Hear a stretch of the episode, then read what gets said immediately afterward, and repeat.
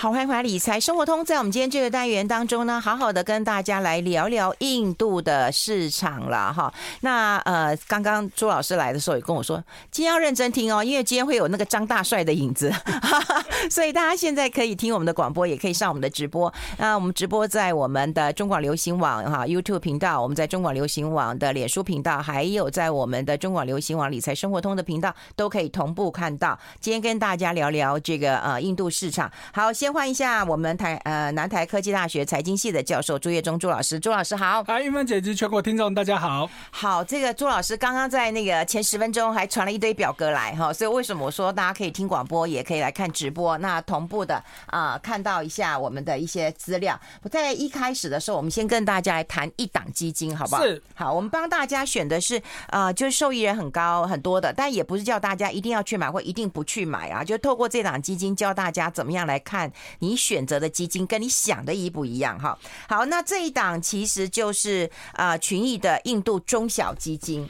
好，那如果是忠实的听众，应该有印象，我们二月份其实谈过印度哦。好，那我们这次为什么要谈印度呢？当然是印度今年市场真的很夯哦，因为它一直在创历史新高。哦，尤其你看到六月份以来，是不是很多股市之前涨很多的都在回档，包含的台股、包含的美股等等都在回档。可是印度股市过去这一两个礼拜几乎天天在创新高，嗯，哦，那更不要说它去年其实就已经在创历史新高，尤其去年大家有印象的话，去年股市其实非常不好，嗯，去年台股跌二十二趴多，嗯，美国。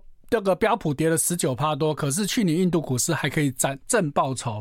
去年全世界正报酬的股市屈指可数，印度是其中之一。而且去年到了去年底都还在创历史新高，今年继续创历史新高。尤其是现在，如果你看财经的相关新闻，铺天盖地，一堆大企业都要到印度去投资了，所以。我们今天就再来讲印度。好，可是因为二月份讲过了嘛，所以我们今天要再挑个不同样类型的基金来跟大家谈了哈。二月份的那一档是比较一般型的，这一档就比较特殊一点，它叫中小基金。中小哦。好，如果你二月份有听过有印象的话，你会应该知道，我们那时候讲过，印度股市其实非常非常的大。对。如果以现在最新的数字告诉你，它的市值规模已经全世界第四大了哦，哦，仅次于仅次于美国、中国跟日本哦，全世界第四大不得了哈。那更不要说它的上市公司，我们在二月份也讲过，它的上市公司是全世界最多的。嗯，好，它光一个孟买交易所有五千多家上市公司，嗯，更不要说全印度有二十二个证券交易所。所以呢，在这个市场投资一个最大的问题就是它。能投资的东西太多太多，比美国都还要多。虽然美国以市值规模是最大的，但是印度能投资的类型，哇！你光刚我听数量你就知道很可怕嘛。光一个孟买交易所就五千多家，它还有二十二个交易所。嗯，所以你每档每档基金你要不要走出自己特殊的风格？要，那这就很重要了嘛。好，所以我们看到今天群益中小，好，那你看到这个中小型基金，你第一个要先想到什么事情呢？你的中跟小到底是多小？嗯嗯，哎，可是呢，哎，我查遍了这档基金呢，不管它的公开发行说明书，或者它是它的月报，它其实都没有给我们明确的答案。嗯，说你的所谓的小，啊，因为如果以国际市场哈，就以 MSCI 的这个他们的规定来说哈，超市值超过一千亿美金的叫巨型企业，一千亿美金，对，一百到一千亿叫大型。那十亿到一百亿叫中型，嗯，一亿到十亿叫小型，一亿以下叫微型。好，所以也就是说，如果就 MSCI 的定义来说，中小企业那就是一百亿美金以内都叫中小企业哦。哎、欸，我们在台湾一百亿台币。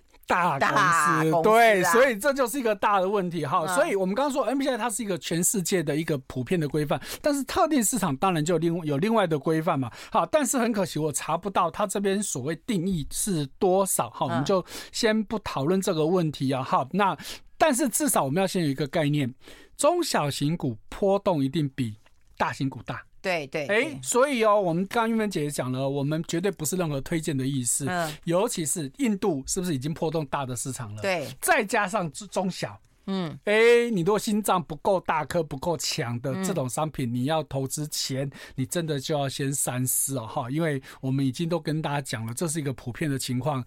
新兴市场单一新市场波动已经很大，又再加上新兴市场的中小型，嗯，好，波动更是更大。好，那。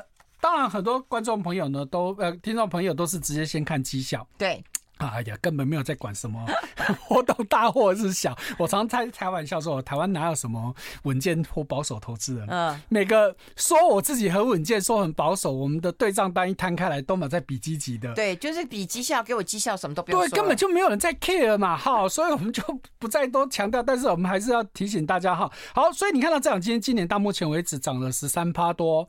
对应到今年的台股基金来说，真的不算多。嗯，哦，台股今年到目前为止涨五六十趴的基金比比皆是。好，我说的是主动式基金，你们要不要拿 ETF 比 ETF 绩效不好，我们就不多说。好，好，所以你觉得它这个不怎么样，可是你要对应到我们刚刚说，去年人家在跌的时候，它在涨哎，人家它在它在涨哎。好，那当然不过这档基金它在去年它其实是跌的。嗯，哎、欸，所以哦，我们一般所谓看涨或跌，通常都是跟什么市场的大盘比较。嗯嗯。好，那印度的大盘是谁？嗯，涨啊、欸。大盘是谁？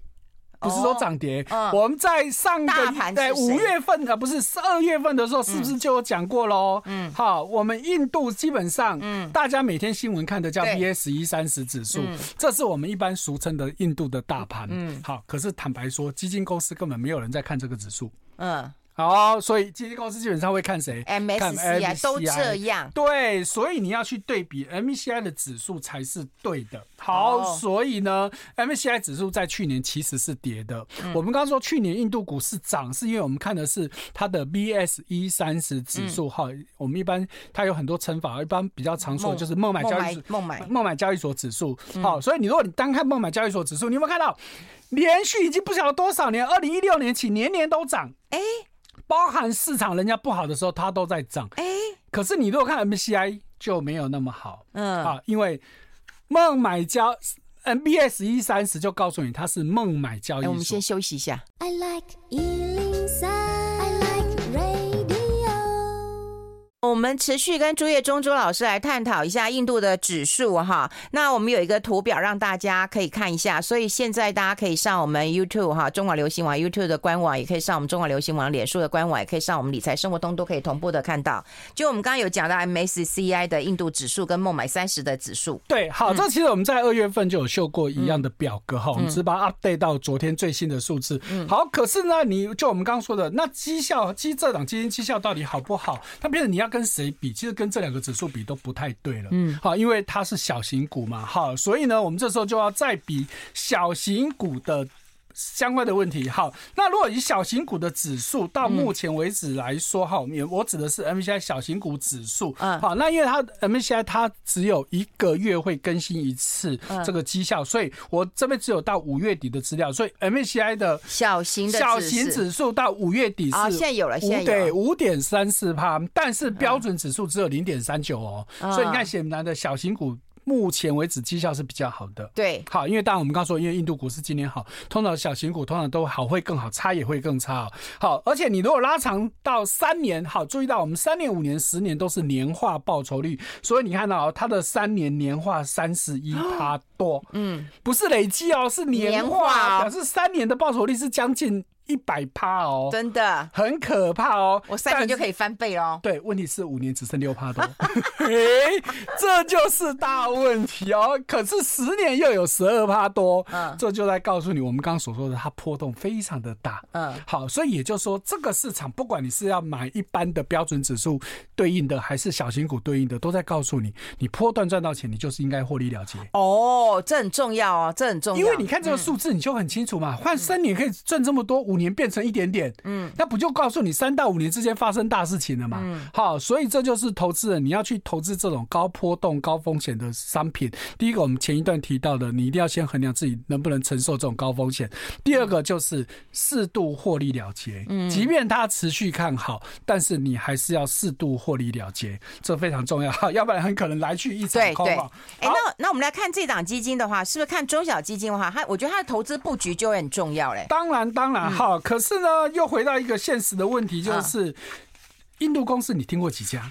哎，塔塔，好，这就是一个大问题。好，所以哦，我们这时候应该是很大的。对，好，我们对应到如果以这一档基金它的前十大持股，然后你再对应 MSCI 指数去比较的话，我们先看这档基金，第一个买这个 ICICI 好，印度最大的私人银行，至少可以看到 Bank 啊。对，好，它是四，而且是印度最大的，它这这家公司确实很大。好，那第二个呢，它是做这个。这个客他有告诉我们说，汽车电子，坦白说我也没听过。哦，好，那第三个呢？好，做技术服务的公司，好，坦白说我还是没听过。好，第四个真的就是大间的了，哈，因为它是属于国营的这个 HDFC 银行，好，它是国营的公司，所以它这个很大没有问题。好，那第五个又没听过了，好，那第六个这个很大没有问题，好，我们就不要一个个念，我们会发现说它的前十大，如果我们对应 MSCI 的前十。大，嗯，好，所以我们请易费用帮我们上这个图表，就 MSCI 指数的比较，我们看它的成分股的部分，嗯，哎，你就会发现一件事情，这档基金他说它是中小型基金，但是他买了很多标准指数里面的标的，譬如说我们刚刚说的 ICI、ICICI 银行。嗯，好，然后还有印度的这个这个，我们要看成分股那一张，对，成分股那一张。好，我们看到的它几大的持股里面，其实都是属于大型公司，并不是在中小型，所以我们合理推断，这档基金它并不是一个纯的中小型。因为你如果对应看到 MSCI 的小型指数，你有没有发现，基本上这些东西公司我们就更陌生了。一家都没有听过。对对对，你写这样，那你做这个表给我们看是这样。我只是告诉你说，这个市场真的太多标的。好，所以对应到这这档基金，我们刚刚是不是说了？哎，有很多是我们还有听过在 MSCI 指数的，有些没有。所以也就是说，这档名为中小型，事实上它是一个混合的。它大中小都有投资，好，那当然这其实也是好处啦哈，因为如果你去对比我们二月份所讲到的那种基金，它就几乎都是买大型股哦。好，那当然这时候就是青菜萝卜各取所好啦，你愿意承担比较高的风险，就像我们刚刚给大家看到的 MSCI 以指数来看的话。确实，小型股它如果是一个上涨趋势的时候，它可以涨非常非常的多，但是跌也是会死给你看。对，好，所以这是我们投资人要去投资的时候要去注意到的。哎，那至少我们可以看到饼图啊，就是饼图当中呢，你可以看到，就是说中小型的话，它到底是投资科技还是金融？因为这两个也都是那个印度的强项嘛。对，好，那我们如果再回到产业的部分哈，因为公司反正我们看的也大部分都不认识，就算了。对，好，那产业至少我们去了解。好，可是产业的部分也一样的情形哦。我们先看到这种基金它的投资前十大产业，你看到它第一个是科技，大概十九趴多；第二个是金融，十八趴多；第三个是资本设备，好，那大概就是比较偏工业方面的部分，好，是十六趴多。可是你对应到也是一样哈，因为我们这表格我就来不及做了。如果就 MSCI 的印度标准指数来说，权重第一大的是金融。啊，好啊，二十六趴多，第二大的科是科技是十四趴多，嗯，但是如果对应到小型股的 MSCI 指数，第一大的却是工业，嗯，二十帕多，第二大叫原物料，嗯，第三才是金融，而且科技并没有在前几大，嗯，所以是不是就呼应了我们刚所说的，从成分股来看，从投资的去产业来看，都在告诉你它是一个混合型，对，它不是一个纯的。中小型股啊，因为毕竟印度市场变数太多，你都去买中小型股，其实风险太大了。哎，所以这档基金经理人就会很很很很有个性了，会很有特色了，就看我自己怎么挑了。对，所以呢，对应到我们以前，如果这个忠实的听众都知道，我们都会看过看基金，我们会先看什么指标指数。对，你会发现我们今天没有讲。对。因为它没有，也没有指标指数，对，它没有指标指数，这是非常少见的。虽然不是说独一无二哈，但是确实没有指标指数的基金是不多的哈。那这种通常在国内的基金比较会有出现，但是即便国内基金也不多。好，所以呢，你可以看到他投资印度，但是他并没有告诉你我的指标指数是什么指数。嗯，显然就如运芬姐所说的，基金经理也就是有自己的想法。嗯，我自己配。嗯，我也不偏。标准指数就是都是中大型股，也不偏小型股。嗯，反正我觉得谁好我就买谁。嗯，这其实是 OK 的。但是回到一个问题，就是你名字叫中小基金哎、对，但是还是中投资人其实不太 care 你叫什么名字啊，对，你绩效。好，那问题就是你基金经理是不是真的有这个本事？对啦，哎，那这时候对投资人来说就是绩效见真章嘛，你该怎么买我管不到，但是我要看到绩效嘛。嗯，好，所以这档基金到目前为止，我们看起来绩效确实是还不错，还不错，还不错。对，好，那我们刚刚说今年到目前只十三趴多嘛，好，如果以一年的话是二十趴，那三年确实有到七十几趴喽。好，可是五年又跳下来三十几趴了，所以就如我们刚刚所说的，确实它的这个波动是相对大的，所以你要买这种商品的时候，嗯你千万要记得，就如我们刚刚强调的，你要适度的停利，哈，你不要说，哎呀，人家都说印度长期绩效很好，所以我就买着都不动。好，当然了，长期下来绩效确实是还可以让你赚到钱，可是你会反而错过了上去再下来的这种波段的行情。哦，好，我们大概对于这一档的中小型的印度基金有一个了解，但整个印度的大市场或者外资的态度，我想很多人其实都很好奇，不管你买基金或者是你买有股票，你都会关心谁在印度设场了。我们要先休息一下，待会跟大家分享这些。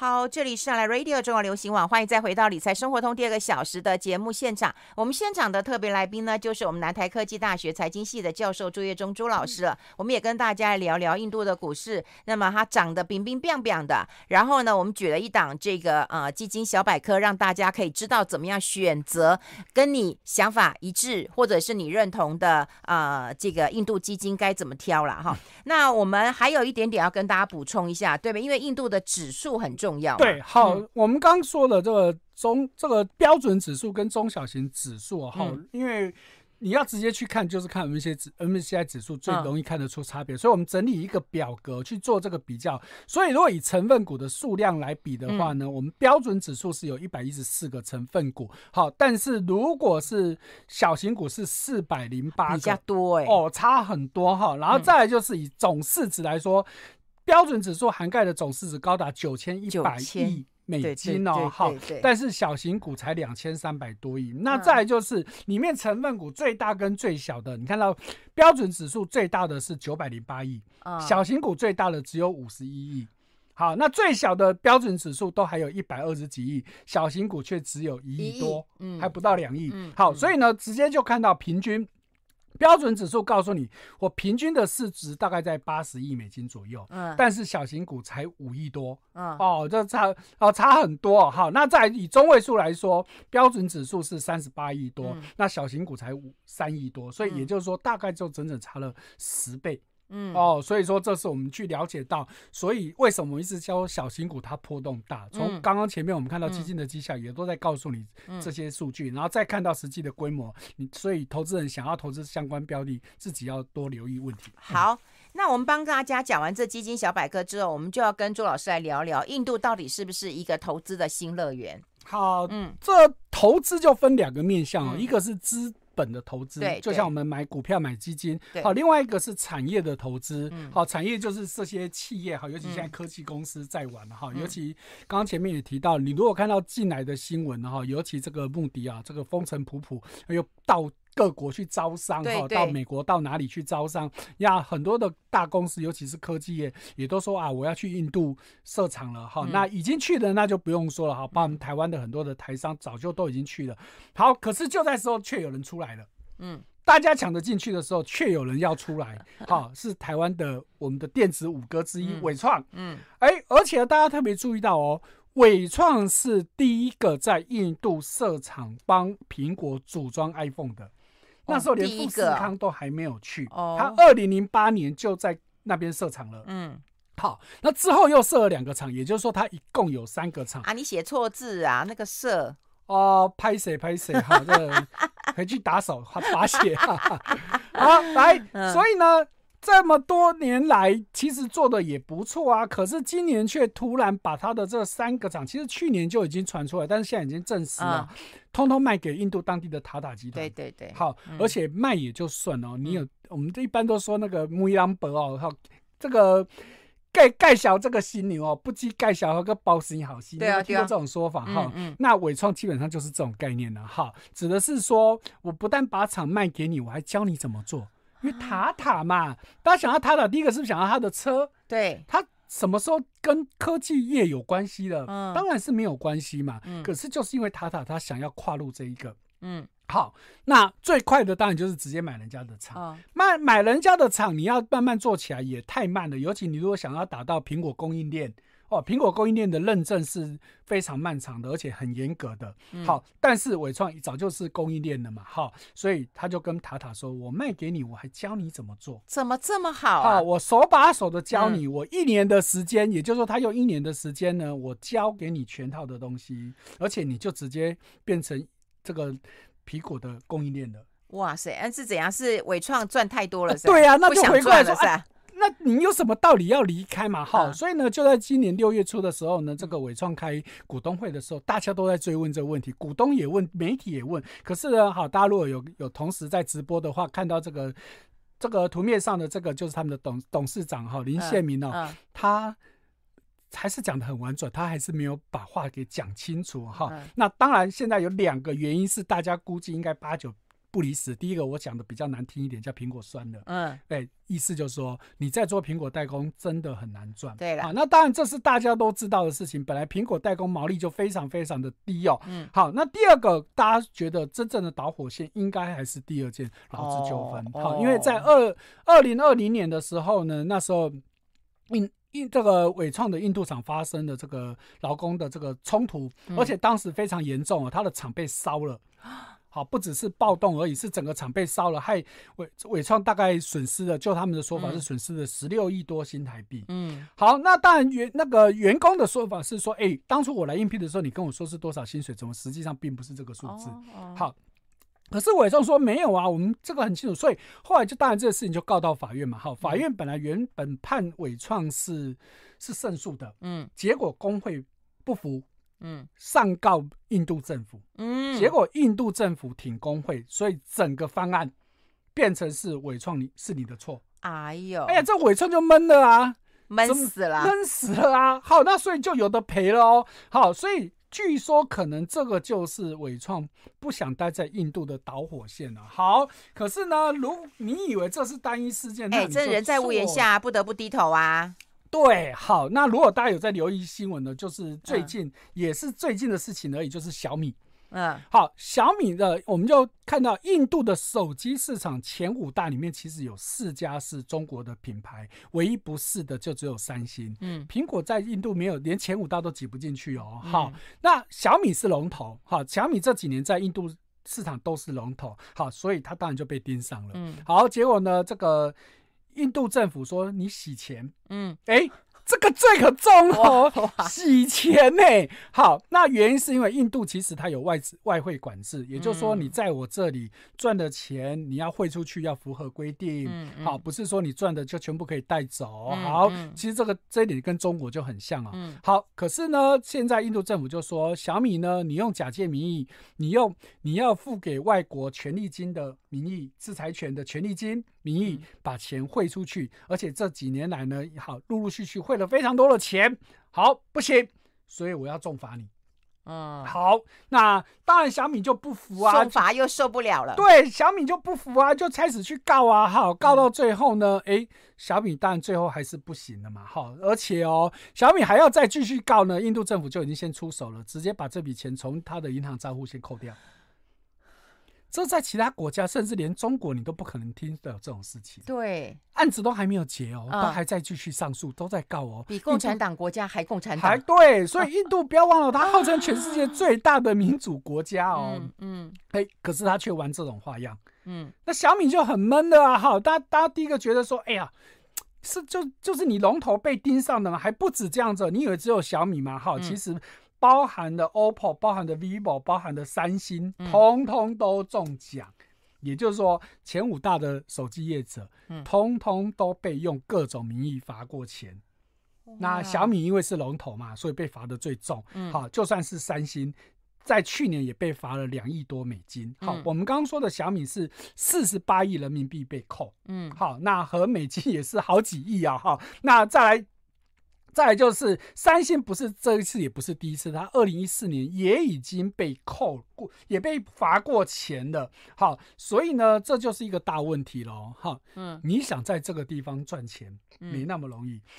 还不是只有这样子哦。你以为被罚钱，我们讲难听点，交保护费就没事了？嗯嗯，还不是只有这样子而已哈。因为这个印度的业者现在积极想要跨入手机制造，嗯、因为他这觉得是一个很大的商机嘛。所以我们刚刚说是不是一堆的厂商都已经进去了哈？嗯、可是呢，这些中国市场呃中国品牌有它一定的优势，那印度又想出其他的方法，等一下再讲。I like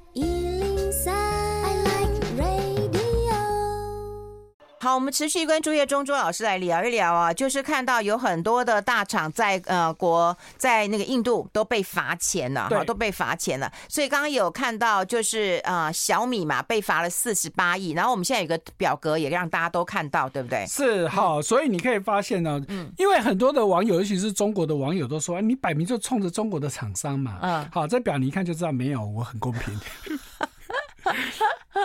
大家都有，大家都有哎、欸。好，嗯，那罚钱是一种情况，另外一种情况呢，就回到我们刚说的伟创啊。好、嗯，那伟创离开，你以为他是第一个案例吗？不是，你看我帮大家整理这些过去的例子啊。嗯，好，我们就不要从从现在往回推啊。你看到去年。花旗银行跟中国的荣耀，好，就是华为底下荣耀手机退出中国市场，然后再来前年二零二一，福特汽车退出，二零二零年哈雷机车退出。天啊，我们把表格让大家看一下哈，对，就是这么多的跨国公司都要退出，到到到，来，我们先看一下那个表格，到底是发生什么样的事情？对，然后你看了，我们就不要念这年代，你看，包含 IBM，包含通用，好，那比较特别的是可口可乐跟沃尔玛的都是曾经出去，后来再。回来，嗯，好，所以呢，回到我们刚刚说的伟创的情况，嗯，伟创他即使不讲清楚，他到底为什么，嗯，为什么要离开印度，嗯，所以因为我看到了可口可乐跟沃尔玛的例子，我觉得伟创很有可能是在留后路，未来他可能要再回去。哦，如果现在把话给说太明白，可能会得罪一些人。哎，分手不出恶言，这也是一个对对对，嗯，就像你看到可口可乐的例子，或者是沃尔玛的例子，都是一样啊。虽然当年在印度吃了很大的亏，可是大家都觉得，哎呀，大家都永远都在想说，啊，印度啊，已经不一样了，现在已经比以前进步了啦，啊，所以呢，我现在再回去没关系，而且印度的市场现在这么大，而且发展这么快，我不回去。好像也不对嘛，好，所以我觉得伟创基本上可能还是在留这个后路了。好，所以我们看到，好，在这个表里面呢，我们就挑几家公司来说了哈。嗯，那其实我最常讲真的就是可口可乐。嗯。好，这可口可乐，这可口可乐在印度真的是超悲惨的。啊，怎么那么悲惨呢？来，好，我们先看这个图，这张图。看到这个图哈，他在一九四九年就进入印度哦，嗯，很早哎。对，他当时看印度有四亿人口，他说哇，我们当然不指望每个人都喝喝一瓶可乐啊，如果有十分之一人口喝，我就。就发了嘛，嗯、对不对？嗯嗯、所以他一九四九年就进入市场，好，果然一进去之后呢，就开始大红特红哦，嗯、好，这抢了市场的绝大部分。好，所以呢，这时候印度政府就开始要动动他的脑筋的。嗯，好，那那为什么要发动抗议呢？这不好喝吗？他们不喜欢喝吗？哎，当然不是。Go back, go back 是怎样？正好相反，就是因为它太受欢迎了，导致其他的同业都。活不下去，因为印度一定有本土的类似的饮料嘛，嗯，活不下去呢，所以呢就想办法要透过一些关系要去修理可口可乐，嗯，好，所以呢，印度政府那时候第一个就说的，哎呀，你这么赚钱，所以我们要不行，你不可以独资，要改合资，哦，好，那合资没关系，问题是可口可乐只能四十趴股份，嗯，印度要六十趴。好，但还还不止这样子哦。问题是，印度政府最想要的并不是六十趴股份，而是大家都很想要的可口可乐的配方。嗯，因为当我交出配方来，对，因为我如果六十趴，我就是大股东，我要你做什么你就得做哦。哦，那可口可乐当然不是笨蛋嘛，说怎么怎么可以这样子呢？好，所以呢，就是印度政府就开始搞他了。嗯，好，发动各种抗议啊，什么找各种各种理由修理他。好，那后来印度政府，那这可口可乐就想出了一个办法，就是那我把公司分拆，嗯，我。我销售的这生产这个部分呢，我可以分给你，但是我研发我另外切，我不让你进来。哦，对，哎，所以暂时这个问题解决了，好，可是过没几年，第二件事情又出来了。嗯，印度政府还是想要它的配方，所以这时候就说，可口可乐里面含有农药、杀虫剂，好坏呀！哎。可口可乐当然说怎么可能？我全世界的配方都一样，大家知道可口可乐全世界都一样嘛？可能只有甜度上会去做调整，基本上都一样哦。好，那可口可乐就说没有，我们去送去化验，我送到国外化验，通通都没有问题啊！你怎么可能会有问题？好，那可那印度政府当然就不会做此罢休嘛。好说，你看喽，我们的这个机构，我们验出来就是你就是有问题。嗯。好，我相信我们的的化验机构，你化验机构是印度政府自己的，还不止这样子哦。大家如果看到这个直播的这个照片，这照片什么意思呢？他跟你说我是有含杀虫剂嘛，所以我就叫农民就拿你的可口可乐当杀虫剂用，然后还故意叫农民说呢，哎，真的很好用哎，又比真的杀虫剂还便宜，而且一样有杀虫的效果。你看，坏透了。所以呢，可口可乐我觉得好坏呀。对，可口可乐就是这样子哦，好，实在是忍无可忍。所以呢，他在一一九七七年，他曾经就退出了这个这个印度市场。好，可是呢，待了这么久，哈，到了一九九三年，他终于忍不住又回去了，因为就我们刚刚说的，市场大，市场都觉得好像就是。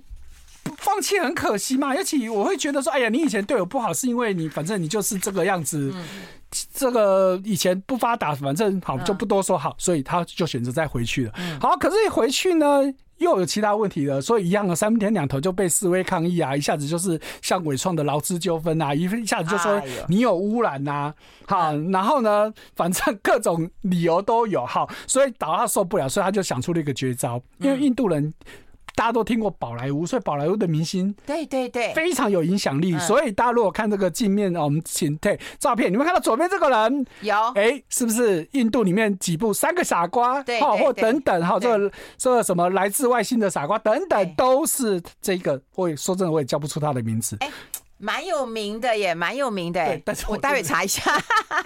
好，我们先休息一下，我们先休息一下，等我查一下，待会告诉大家。我喜欢。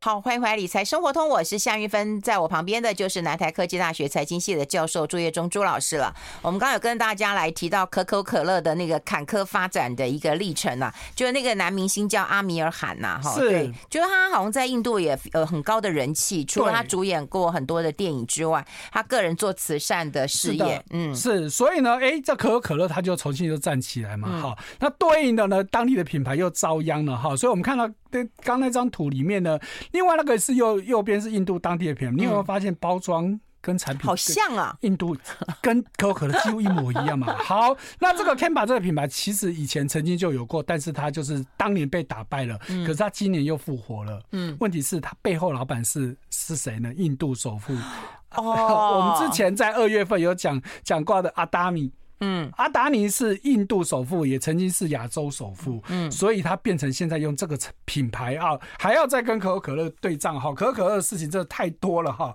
反正他几乎每一年就会被一些莫名其妙的事情抗议，就说哎呀，甚至连说你用水过度，嗯，他他他要水，你说我用水过度，我给水费可以吗？对，用水过度，然后说他污染哈，那甚至也是一样哈，就是有一段时间美国跟印度关系不好，就这个。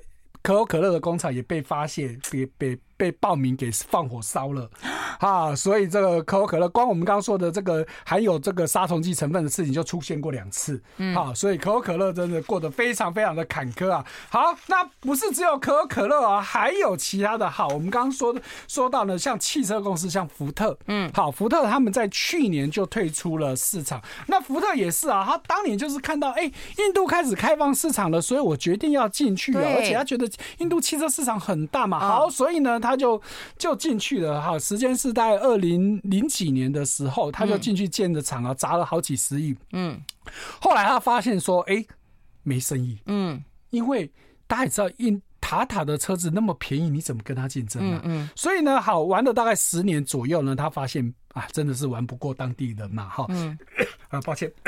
哎，我觉得，嗯，当当地的成本实在太低了嘛。我这种品牌，我有一定的品质跟成本在，我没有办法压那么低啊。好，所以福特就决定不玩了。不玩了，那当然就是我原本的厂，我想要卖掉嘛。对。后来发现他厂卖不掉。哈。好，卖不掉原因是因为他原本就想说要找外资来接手。好，可是印度政府就开始搞他了，不准卖给外资。所以他，但是印度政府当然不会明说嘛。反正你，因为我要做移转，一定要通过印印度政府核可嘛。反正他一看到，哎，对方是外资，一律都。退回，找各种理由都不准，直到最后卖给塔塔汽车，终于过了。我就觉得嘛，对，而且问题是那个厂值十亿美金，只卖了九千万，所以前后福特在十分之一都不到，福特在印度大概赔了二十亿美金，退出印度市场。哦，含泪退出了。对，好，那还有另外一个沃尔玛，台湾没有，好，就是全世界最大百货零售业者，嗯。他在二零一三年的时候有进去嘛？对，对，那他也他的问题也很好笑哈，因为以以前印度也是对百货零售业者是禁止的，外其他其他的产业可以，百货零售业不准。然后那后来呢，终于同意了，所以啊，这个沃尔玛的就看到说，哎呀，终于怪资可以进去，他就第一个跳进去。结果一跳进去呢，印度政府就开始又要找他麻烦了。嗯。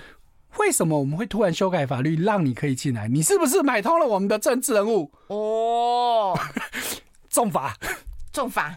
哎，多冤啊！我是看到你开放了，所以我进来投资，你没有拍手欢迎我，结果你还说是不是你搞鬼的？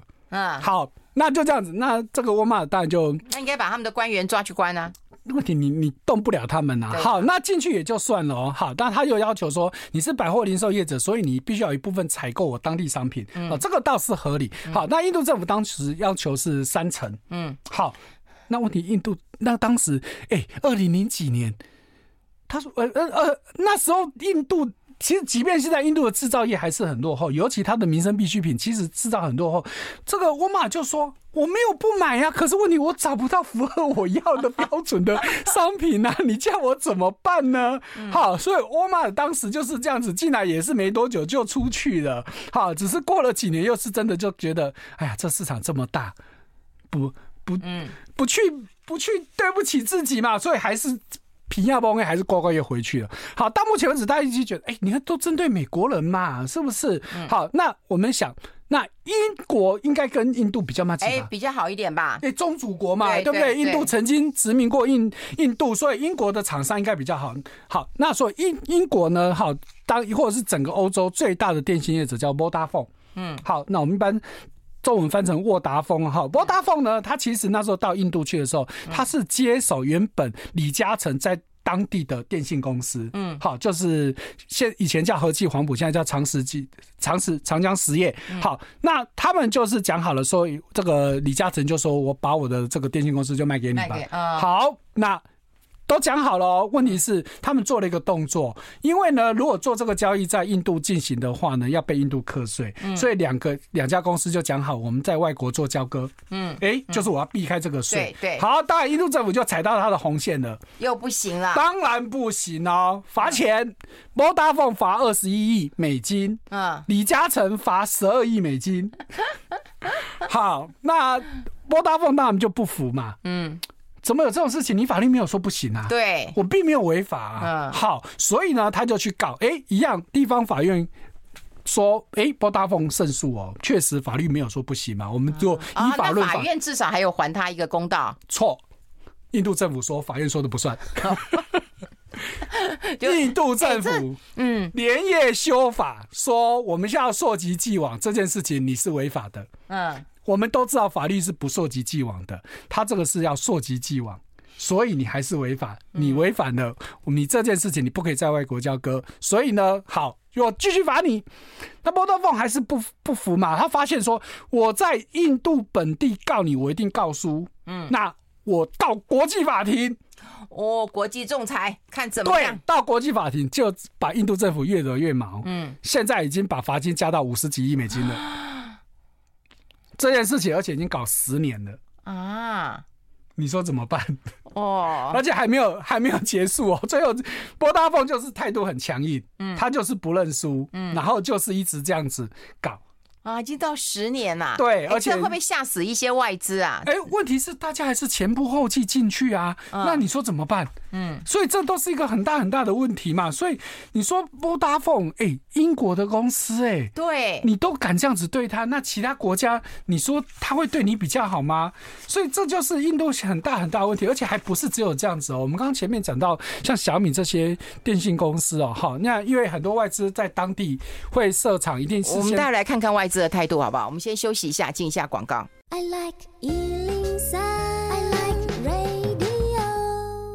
好，我们持续跟朱老师来聊一聊。我都会觉得说哈，这跟我印，我觉得我从看电影的印度印象，或者以前我们就谈的一些，比方说印度那什么，我不是药神啊，原物料啊，哈，或者是看他们的发展，我都觉得很大的冲击，哎。嗯、啊，确实啊，哈，其实每个国家其实都有不同的面相啊。对啊，只是我们过去可能都是看到比较好的这个面相。嗯，好，其实真的过去其实就有说法，台湾台商为什么一直都不前进印度？是其实因为在很多人都私底下知道这件事情，嗯，知道印度的钱没那么好赚，嗯，好，所以呢，大家都觉得啊，那我情愿到东南亚或到其他国家去，嗯，因为印度说说我们刚刚说的那种事情，你会觉得这叫民主国家吗？对呀，一点都不民主嘛，嗯，而且。尤其是光改法律这件事情，嗯，真的是超夸张的。好像可口可乐，我刚刚刚没有提到，可口可乐当年也是遇到这种事情啊，嗯，也是竞争对手觉得，哎，你说，哎，法律规定就是这样子啊，没有要求我要要百不可以百分之百持股啊，所以他就动员一些议员连夜修改法律，嗯，那你就违法了，嗯。哎，印度这种事情很多，好，所以我们再回到刚刚讲到这个印度的这些这这些外资科技公司哈，尤其是手机业者，好，现在印度政府又想了另外一招，因为他们想要进入这个市场嘛，所以呢，很多的外资到一个国家去，一定我高层一定都是派我自己的，对，那地下的中中层干部或底下人才是当地人，对对对，好，可是现在印度政府说不行，嗯，你一定要派我们印度籍的，那大家当然不愿意嘛，怎么可能？好，所以印度。政府使出了一个不不得不讲，真的是贱招啊，嗯、很难听，我知道哈。嗯，好，是不是这些高层到了当地是每个月是有一天会回到我自己的国家，回到总公司去做一些报告什么的嘛？好，你离开以后呢，我就不给你签证了，这这不让你回来。对，然后你规半 take 后啊啦。对，而且哦，这所谓的高层包含了执行长、财务长、技术长、营运长四个长都必须是印度籍。嗯。你说叫我这些外资怎么办？这这这怎么办呐？对啊，他就跟你来这一套啊。嗯，因为我也不给你签证嘛，你看着办嘛。你你就是不能派嘛。你要派你的高层，我就是不给你过嘛，不让你进入境嘛。嗯，你怎么办？嗯，你最后还是得妥协啊。不敢走。对，要不然就不根本就不要走，要不然你就是要妥协嘛。对对，所以这就是一个大问题啊。好，所以呢，真的在印度受到这些问。各种事情的真的是很很惨很多哈，嗯，好，可是印度呢，我们知道它其实是服务业起家的，嗯，那如果今天是服务业进入印度，应该比较 OK 嘛，尤其是他们的软体其实很厉害的，对对。好，其实我们记得在二月份那时候其实也讲过，印度有一个很大的这个科技公司，就是现在这个英国首相嗯。的。老婆，嗯，他娘家的哦，就是这个 Infosys，对，这个中文好像翻成英佛赛斯啊，就是英国现任首相，哎，我又忘记他叫什么名字了，好，不重要，他老婆娘家的，好，所以呢。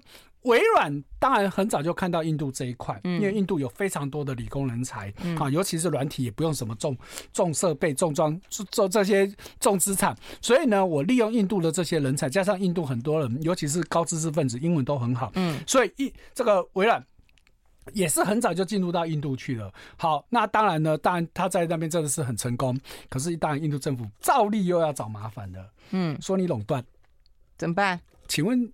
请问微软全世界在哪个国家没有垄断？都垄断啊！对呀、啊，作业系统是不是大家都是用？对，都用微软啊，不然呢？要不然呢？对啊，哎、欸，可是印度政府不管你哦，你垄断罚你钱。这是，所以这样子，在二零零八年，他被罚了七十亿卢比。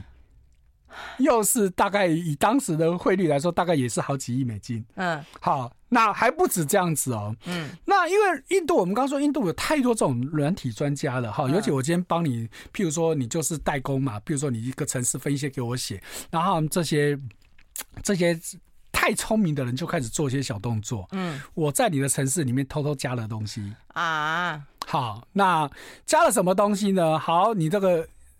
微软的使用者用一用呢，就可能就突然就跳出来一个讯息，嗯，哎，就可以说你中毒喽，嗯，好，那当然有些人懂的人知道怎么说，有些人不懂的，嗯，好，那就打去客服，客服又是印度自己人，对，好，他就说啊，你这个东西呢，你必须要加装什么防毒软体就可以消掉，哦，好，那问你防毒软体是他们自己写的，哦，就放毒，然后又要去解毒，对，然后又是好，就可以说啊，那你只要付几块钱呢，然后你买这个防毒软体安装好之后就可以解决这个问题了，从头到尾都是他们自编自导自演。好，那当然这件事情呢，这个消费者一开始会被骗，后来也是觉得不是笨蛋嘛，哈、嗯，所以呢，这时候就会找到就会找到总公司去，嗯，好，那事实上这时候就另外一个假的总公司又出来说，哎呀，我们才是真的总公司，刚刚的前面那个都是骗你的。我这这好像我觉得好像是诈骗集团呢。对，你不觉得跟我们现在的诈骗的方法很像？很像啊？对，所以呢，就有些人就用这种方法，又一路继续再骗下去。哦，这样不可以耶！我们都知道不可以啊。问题是，他就这样子玩你啊！哎，所以朱老师让我想到一件事情啊，就是说，当然我们过去也访问一些人啊，他们都说啊，我们去哪里一定要印，比方说我们要去印度，一定要有印度专家。是啊，所以说或者说哦，我们今天去呃东协，我们也需要这些专家。对。但这些专家真的能够这么在地化、接接地气了解这些狗屁倒灶的事吗？好，印度现在就是有一个很大的问题，它其实也是邦联制。嗯，印度的每一个邦，基本讲难听点，就是以前中国的这个诸侯割据的形式啊。也就是说，各邦因为他们有自己独立的法律，各地的。而且印度它基本上官方语言其实有二十几种。对对对。那请问你的印度专家是专家在哪个地方？费用知道我指的印度专家是指谁？我最近讲话都要小心一点，所以不要乱讲话。所以你你说嘛，你。我们不是说否认他不是专家，嗯，而问题是印度市场这么大，对了，它各地差异很多，那你不可能每个地方都熟哦。我们不要说印度，就在美国也是一样，各州各州的法律都不一样。对了，你今天你纽约的律师，你到加州去，你不见得有用。因为律法律有差别，对。可是我我要说的就是说，像这些资料其实可以查得到的，是。然后像你也查得到，是。然后你就可以知道企业真实的就是接地气碰到的一些问题啊，这才是应该帮助台商解决问题的关键之所在了。这是我我我要表达我的意思啦。是。好，我们要先休息一下，好不好？我们进一下广告，待会还有那个更多的讯。